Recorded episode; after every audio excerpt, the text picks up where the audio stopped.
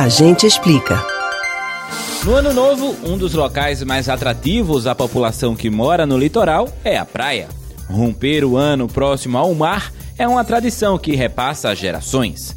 Mas você sabe quando surgiu o desejo de virar o ano na praia? Como ocorre esta tradição?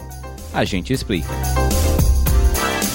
Historicamente, a virada de ano ocorre como uma oportunidade para a renovação. O termo Réveillon, usado em várias partes do mundo para descrever a festa da véspera de Ano Novo, surgiu no século XVII na França e representava festas da nobreza que duravam a noite toda. No século XIX, essas festas foram adotadas pela nobreza de outros lugares do mundo que eram influenciados pela cultura francesa.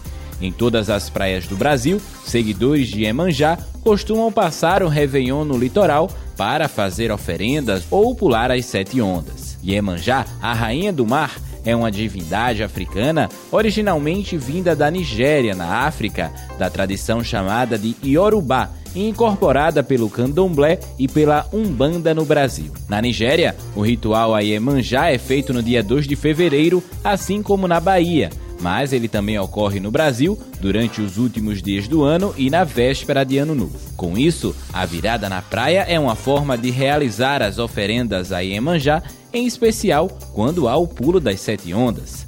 A tradição faz com que a pessoa receba a purificação e a força de Iemanjá para superar os obstáculos e enfrentar o ano seguinte.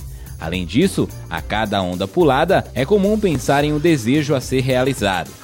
Após os sete pulos, o costume é não virar as costas para o mar, pois isso poderia trazer algum azar. Você pode ouvir novamente o conteúdo desse ou de outros A Gente Explica no site da Rádio Jornal ou nos principais aplicativos de podcast, Spotify, Deezer, Google e Apple Podcasts. Kevin Paz para o Rádio Livre.